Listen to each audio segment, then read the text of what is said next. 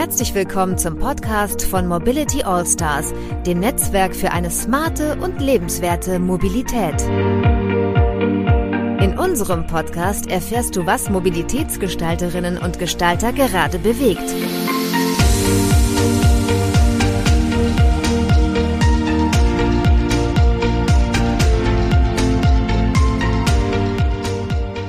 Ja, herzlich willkommen bei Episode 21 des Podcasts der Mobility Allstars. Mein Name ist Tobias Pusch. Ich bin Host und Produzent dieses Podcasts. Heute ist aber einiges anders hier.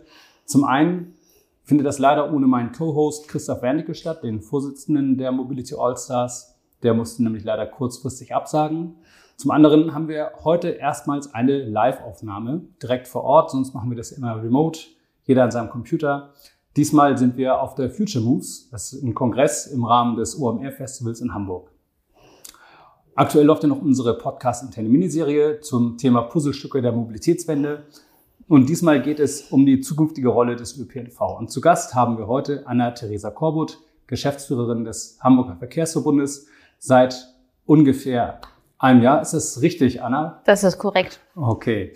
Ja, erstmal herzlich willkommen hier in, im Podcast The Mobility All Stars. Vielleicht einmal kurz zu dir. Du bist jetzt ja, wie gesagt, Geschäftsführerin des HVV. Was hast du denn eigentlich vorher so gemacht? Äh, ganz langweilige Sachen. Also ich mache das jetzt knapp über ein Jahr ha? und bin so nach meinem Studium, also nichts Besonderes, VWL und BWL studiert, dann direkt in der Eisenbahnbranche gelandet und war dann sieben Jahre bei der Deutschen Bahn. Dann bin ich 2012 aus Deutschland raus, war dann noch zwei Jahre in der Schweiz und dann die letzten fünf, sechs Jahre in Österreich und habe dort aber primär im Eisenbahnsektor Personenverkehr und Güterverkehrs Sanierungen, Geschäftsmodellaufbauten, Strategie gemacht. Zum Aufwärmen haben wir immer so einen kleinen Word-Rap. Äh, so Sätze vervollständigen und irgendwie was assoziieren. Zum einen würde mich mal interessieren, du wohnst ja in Wien. Was gefällt dir an Hamburg besser als an Wien? Das Wetter, Klammer auf, ist gelogen, Klammer über. Ich wollte gerade sagen, das äh, bist du, glaube ich, die Einzige und Erste. Gibt es auch was, was dir wirklich besser gefällt? äh, die Auswahl an Speisen mhm. und die offenere Weltkultur. Und jetzt andersrum, in Wien gefällt mir besser als in Hamburg? Der ÖPNV, ja. die Sonnenstunden und eigentlich dieses K und K monarchische Stadtbild. Von der Politik erwarte ich für eine echte Mobilitätswende maximale Unterstützung. Also auch finanzieller Art zum Beispiel. Ja, aber insbesondere auch vom Mindset. Weniger eigene politische Agenten als für die Sache. Hm. Und privat unterwegs bin ich mit dem Zug, ÖPNV. Wir mhm. haben kein Auto. Alles klar, wunderbar. Das war das Warm-up.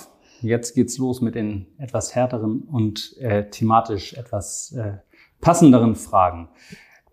Am Anfang gleich eine ganz, ganz blöde Frage. Ähm, was genau macht eigentlich ein Verkehrsverbund? Ja, das frage ich mich auch jeden Tag. Aufs okay. Nein, Scherz. Der Verkehrsverbund, also in seiner Grundhistorie ist ja gegründet worden, um einheitlich über die partizipierenden Verkehrsunternehmen herzustellen. Ne? Also ihr müsst euch vorstellen, im Verbund, im HVV, sind 28 Verkehrsunternehmen und wenn dort jeder das tun wollen würde, was er glaubt, was richtig wäre, was vielleicht in der Einzelbetrachtung auch korrekt wäre, dann hätten wir aber keine, keine durchgängige Reisekette, keine Symbiose. Jeder hätte seinen eigenen Tarif, ja, jeder wird irgendwie verkaufen, wie er lustig ist. Und die Aufgabe des Verbundes ist, da eine koordinative Rolle einzusteigen und faktisch gemeinsam an, an den Kundenthemen zentral zu arbeiten. Ob es jetzt in Angebotsplanung ist, im Vertrieb, im Tarif. Ist übrigens ja auch der Entstehungsgedanke des Verbundes 1965 gewesen. Ne? HVV genau, ist ja der erste, ne? Mhm. weltweit erste Verbund, der mhm. faktisch das durchgehende Ticketing dann eingeführt hat.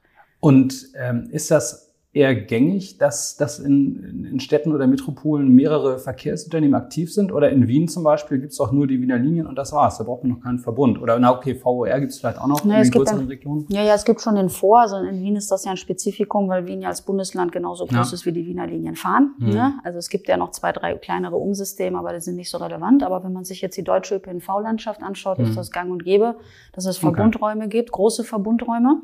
Ja, und es gibt zum Teil, das ist aber im peripheren Raum, verbundlose Räume. Okay. Wie flexibel ist denn so ein Verkehrsverbund eigentlich in der Gestaltung? Also müsst ihr eher so die politischen Vorgaben umsetzen, dass was gewünscht ist, oder dürft ihr selber Themen festlegen und die Politik folgt dann eher dem Verkehrsverbund? Es kommt auf die Politik an, auf das Umfeld, in dem du dich bewegst. Ja. Und ich kann jetzt wirklich jetzt nur für den HVV sprechen, äh, mhm. weil das ja auch mit ein maßgeblicher Grund ist, warum ich hergekommen bin. Ja, also das mhm. ist ja kein einfaches Geschäft, weil du hast unheimlich viele Stakeholder. Du hast die politische Ebene, du hast die Landkreise, du hast drei Bundesländer im HVV mit drin und hast 28 Verkehrsunternehmen ganz unterschiedlicher mhm. Größe, von der Hamburger Hochbahn mit über 6000 Mitarbeitern bis zu kleinen Busgesellschaften, ja, die mhm. irgendwie mit 10, 12, 15 Bussen im HVV ja. fahren. So. Und ähm, was das Außergewöhnliche im HVV ist, dass wir hier eine sehr gute gemeinsame Basis gelegt haben, die vielleicht auch so in ihrer Form für Deutschland einmalig ist. Warum?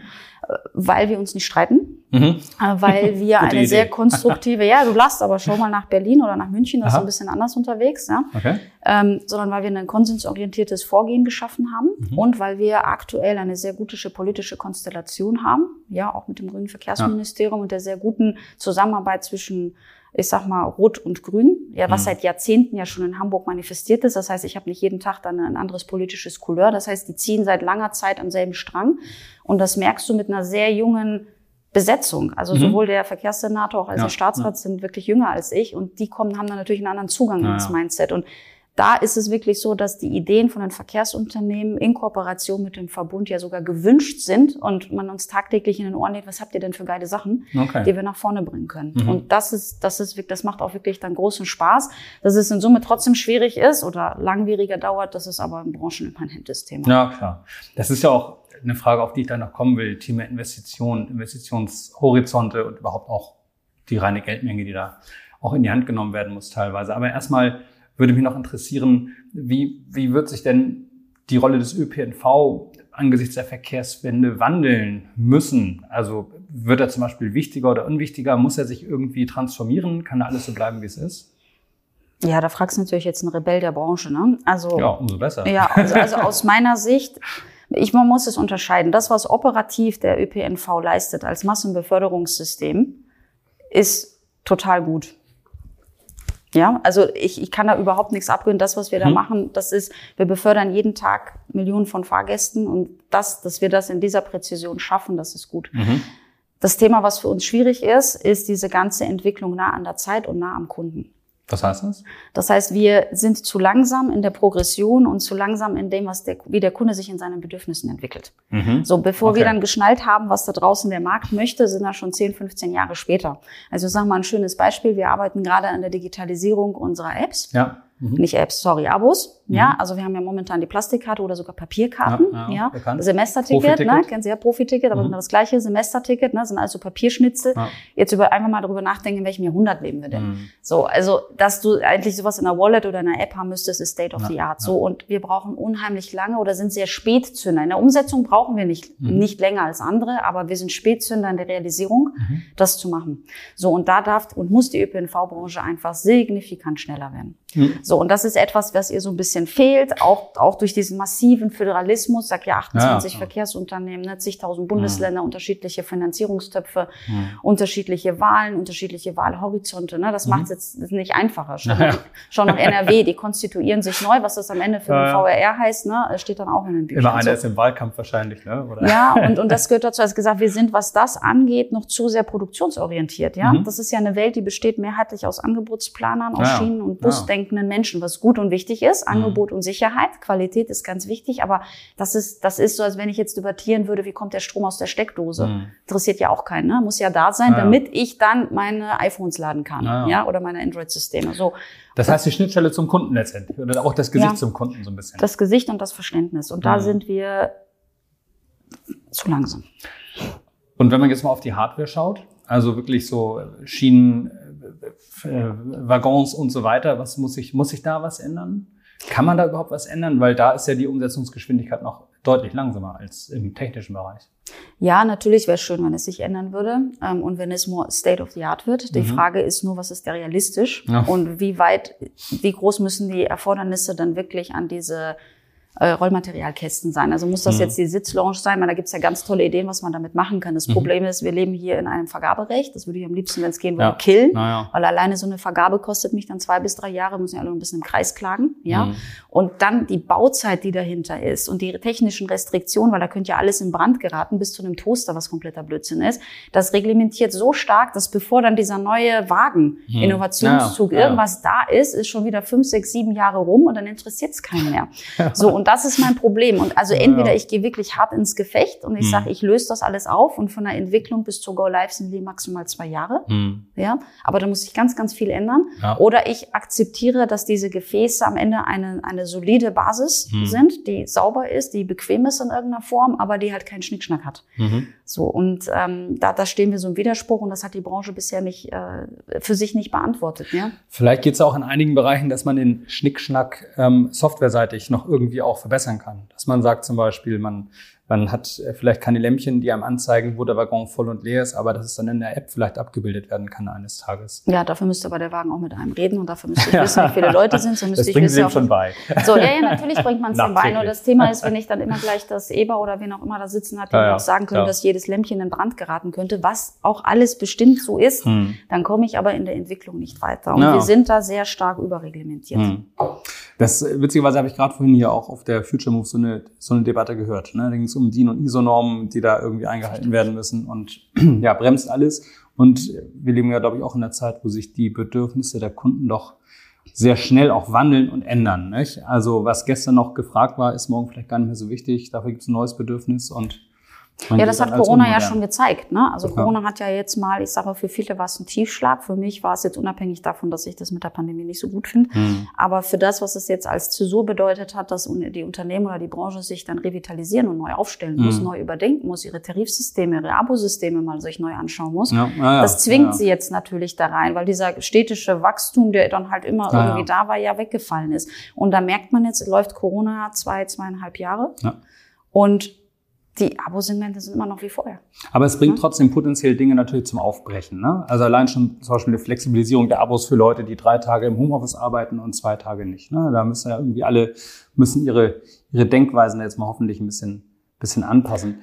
Wie wichtig ist denn das für Pünktlichkeit eigentlich? Muss die irgendwie sich noch verändern und besser werden? Ist das irgendwie Kern oder ist das eine Sache, die, ja, weiß nicht, erst in Schritt zwei kommt?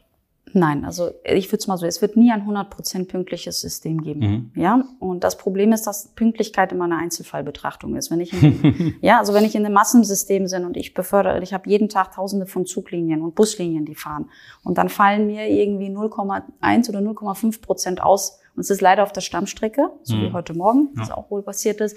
Dann habe ich gleich 17 Nachrichten, wie scheiße unser System ist und, und was das 9-Euro-Ticket und alles immer ganz fürchterlich. Mhm. Und ich sage, natürlich ist es fürchterlich, aber ich kann ein System, sind wir doch mal ganz ehrlich, nicht daran messen, dass alle, ihr könnt doch alle mit dem Auto fahren. Mhm. Ihr könnt doch alle aussteigen und ihr könnt pünktlich. gerne, ihr seid ihr 100 Prozent pünktlich, da könnt ihr gerne über die Elbbrücken reinfahren in die Stadt, das äh. funktioniert super und Baustellen hin oder her und dann reden wir nochmal. Äh. Und ich habe es auch noch nicht erlebt, dass man sich bei VW beschwert, nur weil man zu spät mit seinem, mit seinem Golf da irgendwo angekommen ist. Ne? Also da ist das Grundverständnis ein ganz anderes, mhm. ja, als natürlich sitze ich dann irgendwie mehr cozy und muss mich nicht mit 17 da quetschen, ne? Und mhm. das ist natürlich nachvollziehbar.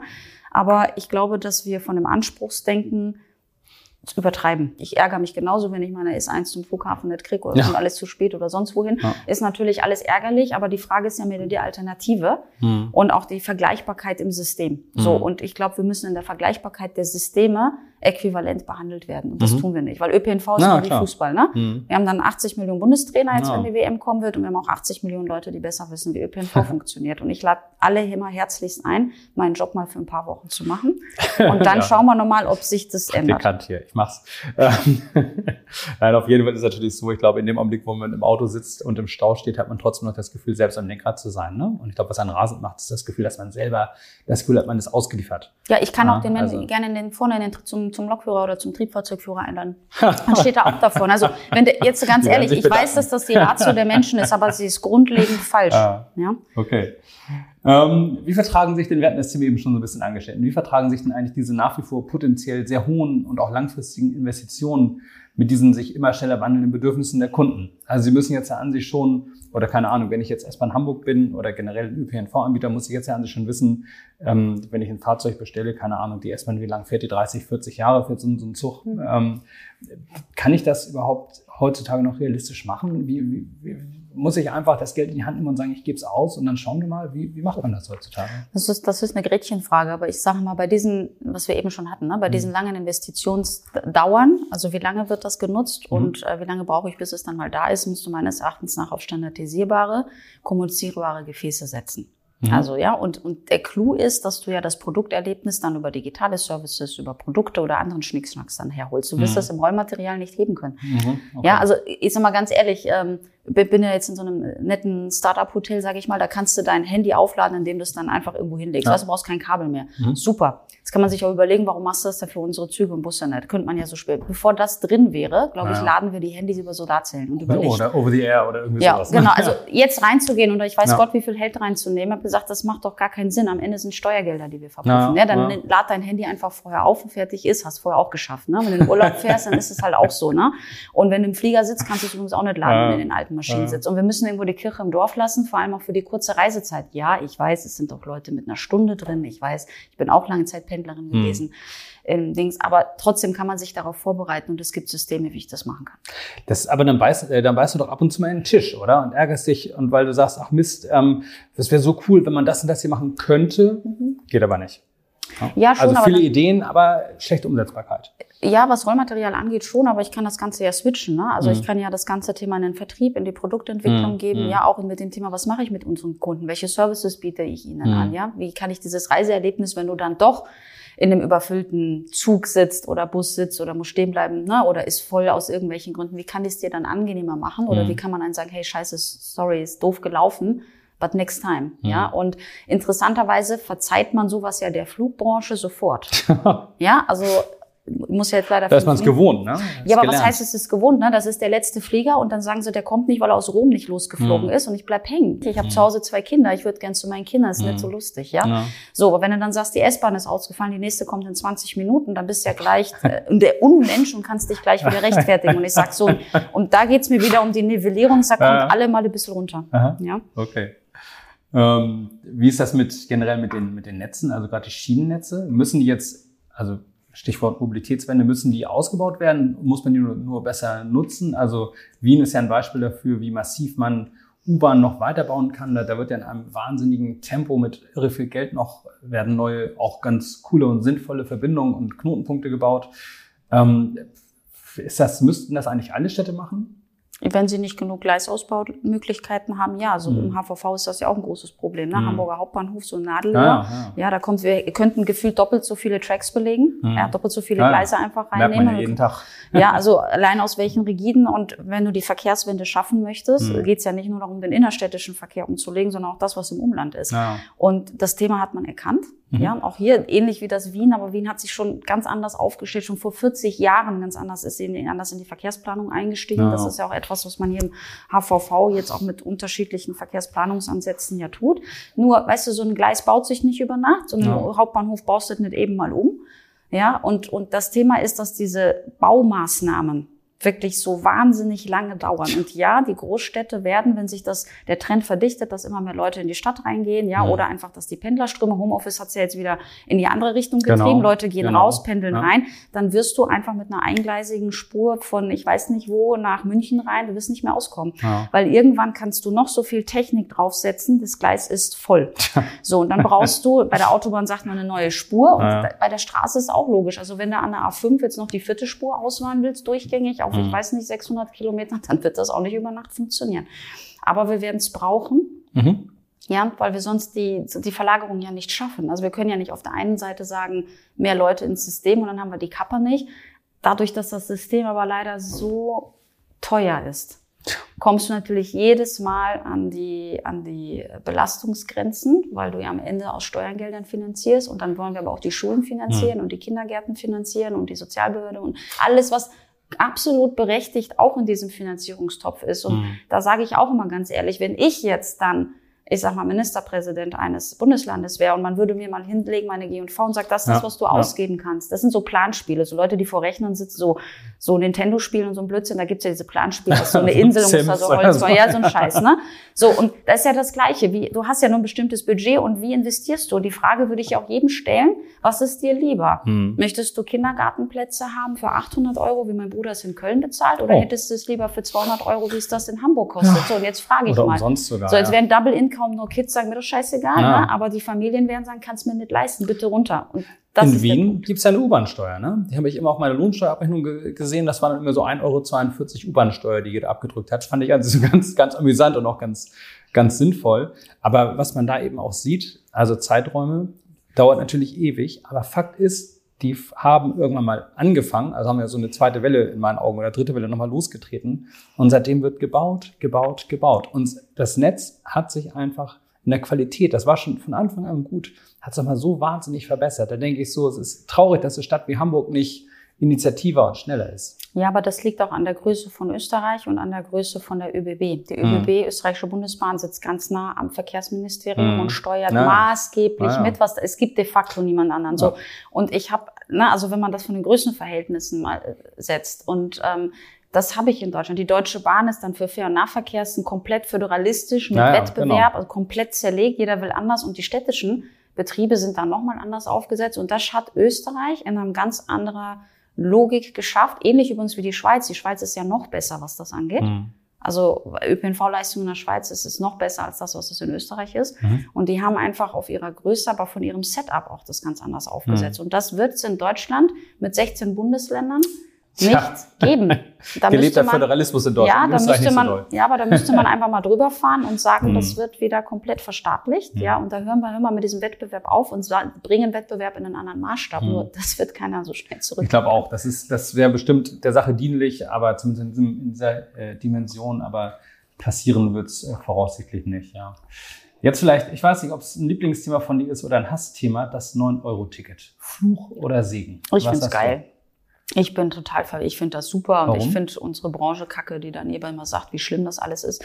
Weil ich finde, dass es der beste Live-Test ist, um mhm. zu beweisen und endlich mal eine Antwort darauf zu finden. Mhm. Hemmt der Preis die mhm. Nutzung des ÖPNVs und mhm. würde ein anderer Preis zu einer schnelleren Verkehrswende herbeiführen? Wenn ja, mhm. müssen wir das diskutieren im Nachgang. Okay. Da geht es um Geld am Ende des Tages, ja. wer zahlt's. Und wenn es nicht der Fall ist, dann ist das auch endlich mal eine Antwort, weil dann hören wir mit diesem leidigen 365 Euro Wien-Ticket auf, mit dem ich tagtäglich konfrontiert werde, weil ich ja aus Wien komme. Ja, ja da ja? gibt's auch. So, und da gibt's ja auch. Und wenn wir jetzt sagen, ja, wir müssen ja unterscheiden zwischen sozialistischen Grundbeitrag oder bringt es irgendetwas, ja, ja? Wenn das in Deutschland dazu führen würde, dass ich zu 20, 25 Prozent mehr Verkehr komme, wird die Diskussion kommen vor dem Hintergrund unserer klimapolitischen Ziele, die wir in hm. Deutschland mhm. haben. Okay, aber reicht dieser Zeitraum aus? Das ist ja ein extrem kurzer Testzeitraum, wird, glaube ich, auch in den Sommerferien liegen. Also reicht das, um irgendwie schon zu sehen, ob das ein Also drei Monate ist eigentlich schon sehr lang. Ja? Also normalerweise, wenn du so Angebote machst, machst du es in ein paar Wochen, drei Monate. Und okay. ich finde es auch gut, dass es in den Ferien ist. Alle sagen, sie sind weg. Ich glaube jetzt nicht, dass ganz Deutschland auf Griechenland hockt. Ja, ja Corona hat dazu geführt, dass sehr viel auch Heimurlaub stattfindet. Hm. Und bin frag, ob es auch der, dem Tourismus hilft, ob die Leute dann anfangen, im Kreis zu fahren, ne? weil es jetzt für neun Euro, ja. da kannst du ja wirklich jetzt ganze, kannst jetzt eine Deutschland-Tour vier Wochen lang mit deinen Kids machen. Das ist doch super. Also ich finde, es ist ein wahnsinnig spannendes Experiment und ähm, diese ganze Diskussion rund um, was ist danach und rausgeschmissenes Geld, wisst ihr, wir finanzieren gleichzeitig ja auch die äh, Energiepreissenkung, korrekt, mhm. aber auch diese ganze Spritpreissenkung, ja, naja. die wird mit drei Milliarden pro Monat finanziert. Ja, und da sagen alles super. Also ich sage mal, irgendwo müssen wir mal eine Kirche im Dorf lassen. Und ähm, organisatorische Herausforderung. Ich meine, man muss auch irgendwie, wenn ich mir allein überlege, ich hatte jetzt die ganze Zeit so ein, so ein Profi-Ticket, also bis Corona kam. Also so ein, so ein Arbeitnehmerticket, reduzierter Preis für alle, die das nicht kennen.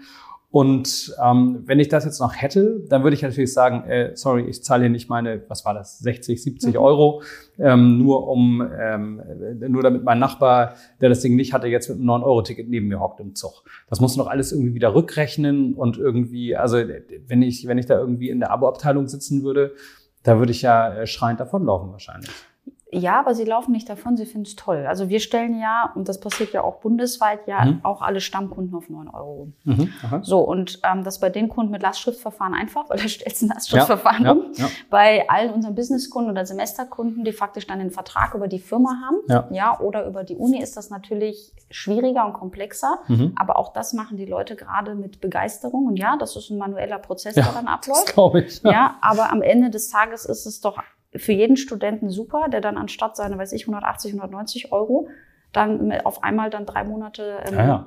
Ne, Als Student hätte ich gejubelt, überhaupt keine Frage. Wir stellen auch sicher, dass das passiert und vielleicht nicht sofort, sondern ne, vielleicht zwei, drei Monate später, weil, weil wir ja in diese Abwicklung ja auch reingehen müssen. Und wir haben ja nicht keine Retoureprozesse. Es ist ja mhm. nur eine One-Way. Ja, ne? Mhm. Aber am Ende des Tages machen wir das mit großer Freude.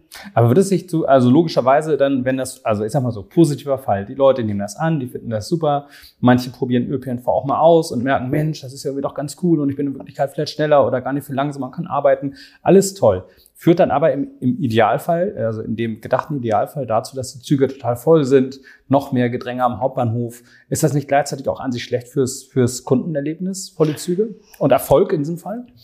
Nein. Nein. Warum Nein, ganz, ja, wir fahren aktuell im HVV 20 Prozent unter Vor-Corona-Niveau bei gleichbleibenden Angeboten. Alles klar. So, mhm. also wo sind die 20% Da sind Kapazitäten vorhanden. Ohne Ende. So, natürlich mhm. im Schnitt. Und die Strecke, die schon immer voll wird, ja, die wird dann auch voller. Und wenn mhm. ihr euch alle an den Timmendorfer Strand prügelt, dann wird die Achse da hoch nach Schleswig-Holstein halt voll. Ja. Nachvollziehbar. Natürlich touristische Regionen, ja auch Tegernsee unten da in, in Deutschland oder, oder Sylt oder so. Es wird dann alles signifikant voll werden. Mhm. Aber das sind die Einzelfallbetrachtungen. Wir haben Platz. Und wenn 5% kommen, wenn wir es nicht merken. Wenn 20% kommen, sind wir im Schnitt so voll wie vorher, mhm. mit, mit Peaks, die es vorher auch gab. Mhm. Wenn 50, 60% mehr kommen, mhm. ja, dann ist System halt hm? Und mhm. dann geht es aber sehr schnell um Erklärung und sagen, hey, es war ein Erfolg. Mhm. Wir können den niedrigen Preissprung aber nicht sofort mitgeben, weil wir brauchen erst Angebot. Mhm. Aber das heißt, dass wir uns in irgendeine Richtung bewegen müssen. Und auf die Diskussion mhm. danach bin ich ja gespannt. Also man hat eine Peilung, wo die Reise hingeht dann. Ja, irgendeine Antwort werden wir ja finden müssen. Mhm. Und dann werden sich auch daraus, da bin ich mir sehr sicher, Maßnahmen ableiten. Okay. Und ich weiß jetzt nicht, wie viel Geld der HVV da, da bekommt. Ich schätze mal einen dreistelligen Millionenbetrag oder so. Wenn man jetzt sagen würde, Mensch, hier nimm doch lieber das Geld in Bar und mach damit was Schönes für deinen Verkehrsverbund. Wäre das nicht viel schöner, als eine Ticketsubventionierung zu bekommen und auf 9 Euro zu gehen? Ja, aber irgendwie muss ich die Frage ja trotzdem beantworten. Ja, und wir müssen ja trotzdem nochmal hingehen, zu was kommt das denn? Wir machen, also die, der Bund hat sich ja entschieden, diese Preissenkung zu machen, weil wir überall gerade massive Teuerungen erleben mhm. und wir mhm. diese ganze Diskussion wegen des Ukraine-Konflikts, ne, mhm. Ölembargo etc. laufen. Das heißt, gemacht wird das ja, um Leute zu entlasten. Genauso mhm. wie die Energiepauschalkosten, mhm. ne? ich glaube dann 300 Euro oder sowas, was sich dann jeder von der Steuer dann abziehen ja, ja. kann. Ne? Mhm. Das zahlt ja ins Gleiche ein. Es geht ja um deine persönliche Entlastung im mhm. Mobilitätsverhalten. So, und das andere sind Umeffekte. Und dass ich mir jetzt HVV bekommt rund 130 Millionen Euro mhm. für den Ausfall der, äh, der Fahrgeld. Ob ich jetzt daraus äh, einen Meter Tunnel bauen könnte, ja, mhm. oder mir drei Fahrzeuge bestelle, weil so glauben Sie mir, oder glauben mir 130 Millionen Euro ist auch ganz schnell weg, ne? Mhm. Im ÖPNV, das kostet, also, ja, natürlich ja, ja, kann man das Geld auch anders nutzen, mhm. aber das ist ja nicht, äh, die Grundidee war ja, uns zu entlasten, mhm. weil wir überall durch Inflation ja, solche Teuerungen mhm. erleben, dass es für viele Leute, die da wirklich schon nicht viel verdienen, extrem belastend ja, ja, kriegt den Punkt, alles klar.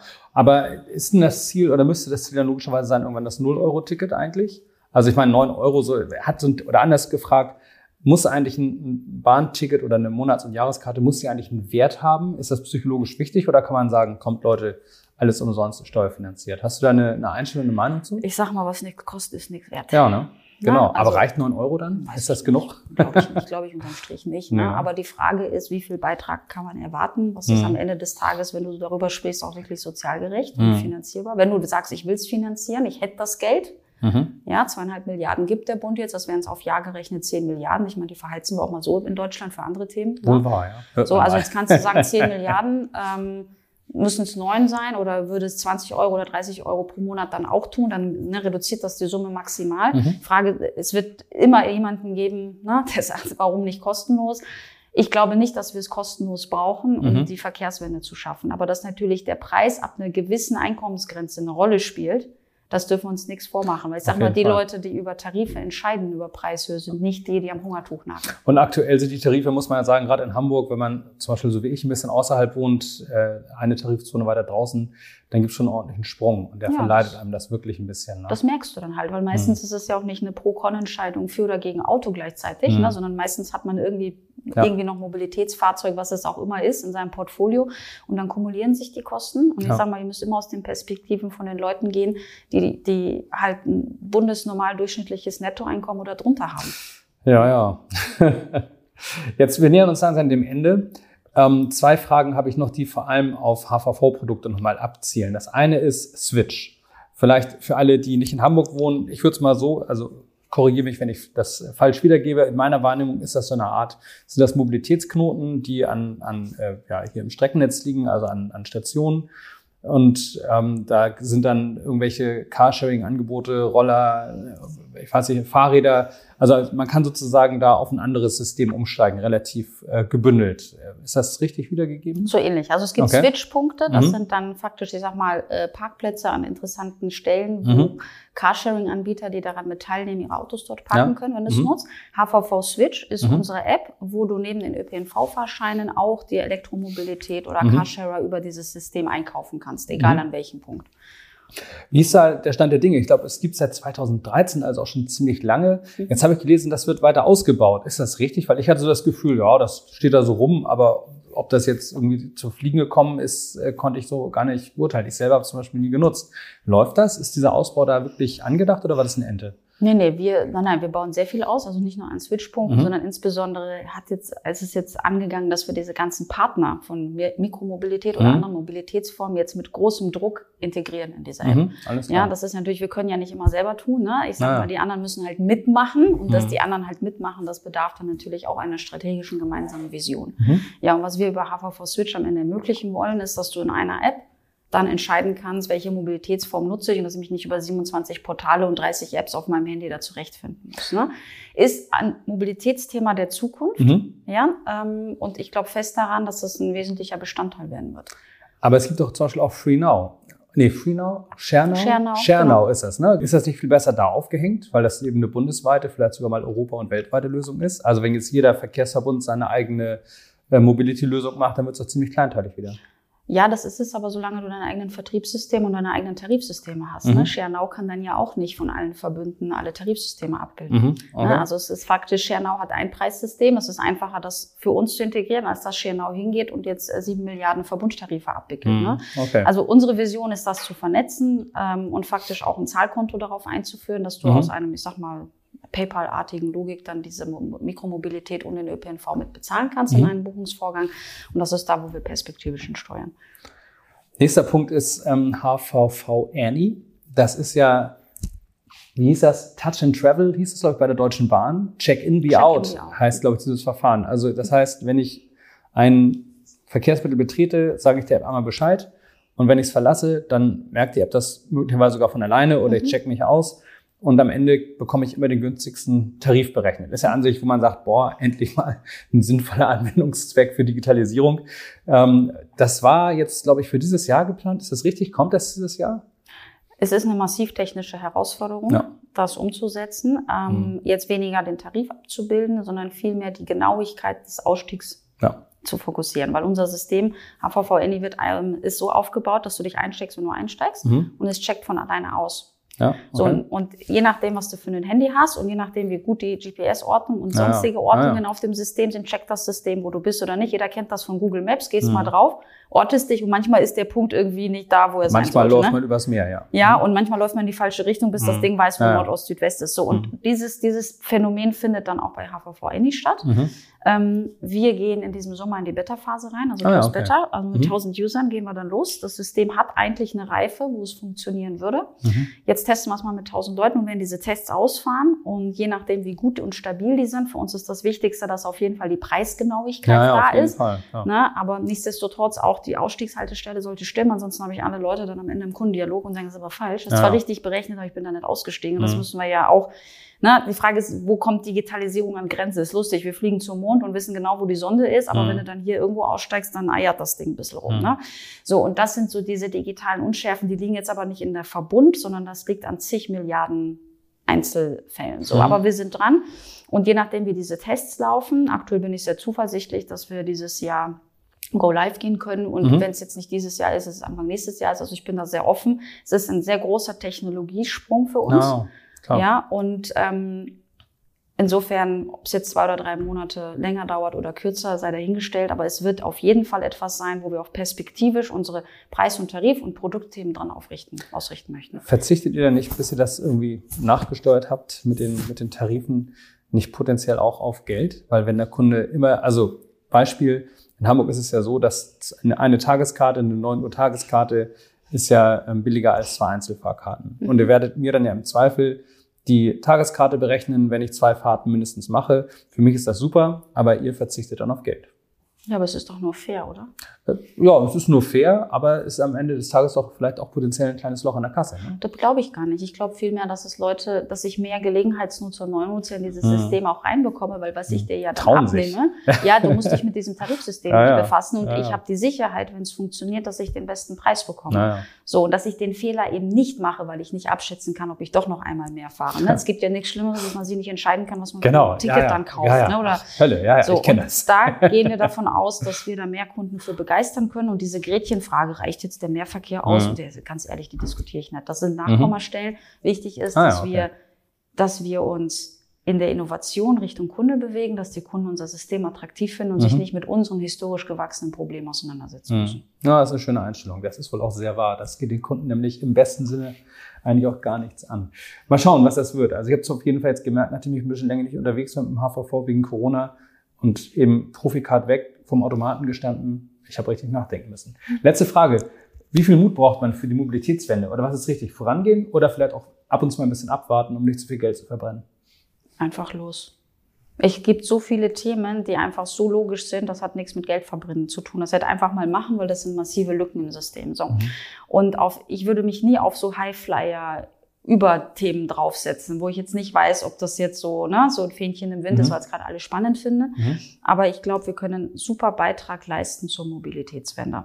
Ja, wir müssen an unserem Coolness-Faktor ein bisschen arbeiten und an, an, dem, an dem Grundimage des ÖPNV. Und da, glaube ich, muss auch viel mehr rein, als das die Branche manchmal denkt, weil sie glauben, dass sie alleine über Angebot ähm, äh, faktisch die Leute überzeugen können. Mhm. Es ist ein Merkmal, aber deshalb finde ich ÖPNV immer nicht sexy. Und wir kommen in Deutschland aus einer auto-minded Generation. Ja, ja. Auto ist gleich Freiheit, ne? Volkswagen, das Auto. So, und den mhm. Leuten jetzt zu erzählen, ja, Auto ist halt, hm, fahr lieber ÖPNV. ÖPNV war doch früher was für Studenten, die sich nichts leisten konnten, ne? Oder, oder für, für Captives. Und ich glaube, da müssen wir auch sehr viel machen.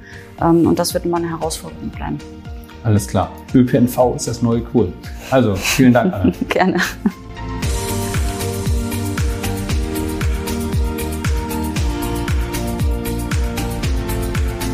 Möchtest auch zur Mobilitätswende beitragen?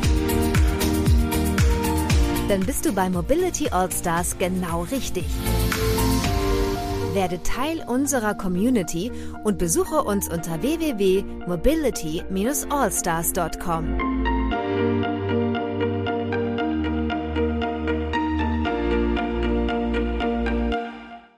Dieser Podcast wurde produziert von Wortlieferant.de